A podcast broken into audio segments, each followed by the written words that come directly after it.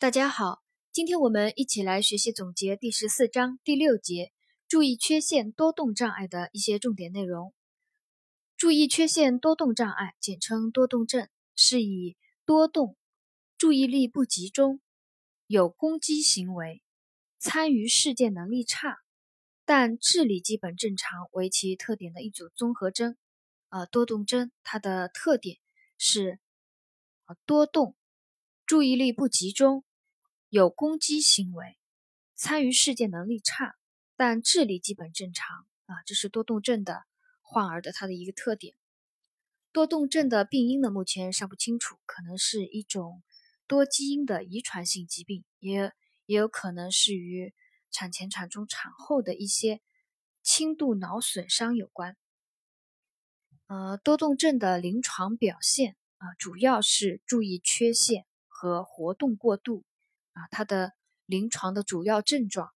为注意缺陷和活动过度，两者多同时存在，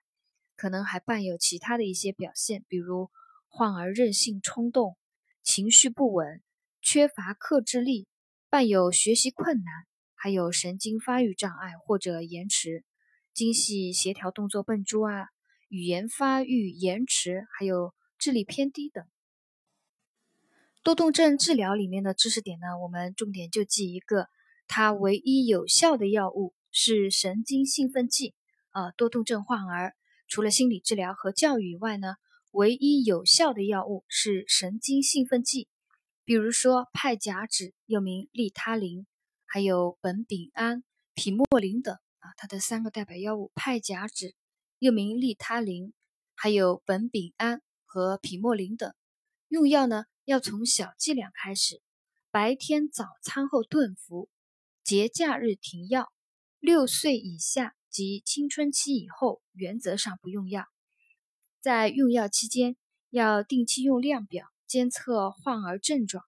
及药物的副作用。啊，就是观察患儿用药期间症状有无改善，药物有无有无副作用等。其他的，呃，主要的呢就是啊心理护理。心理护理呢，我在这里呢就给大家说一遍，听一听啊，还是比较简单的。就是对患儿要有耐心啊，避免打骂呵斥，要呃患儿善于发现患儿的优点，给予表扬，提高患儿的自信心啊。对于患儿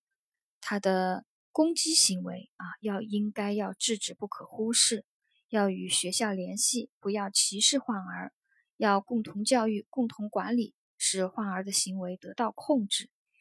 啊，健康教育里面呢，主要还是就是取得那个家长和老师的配合，啊，对患儿的呃一个不良的临床表现呢给予理解，啊，多培养孩子的对事情的一个专注度，对患儿的攻击行为和破坏行为呢要严加制止，啊，但要注意方式方法。第六节。注意缺陷多动障碍的一些重点内容呢，我们今天就总结学习到这里。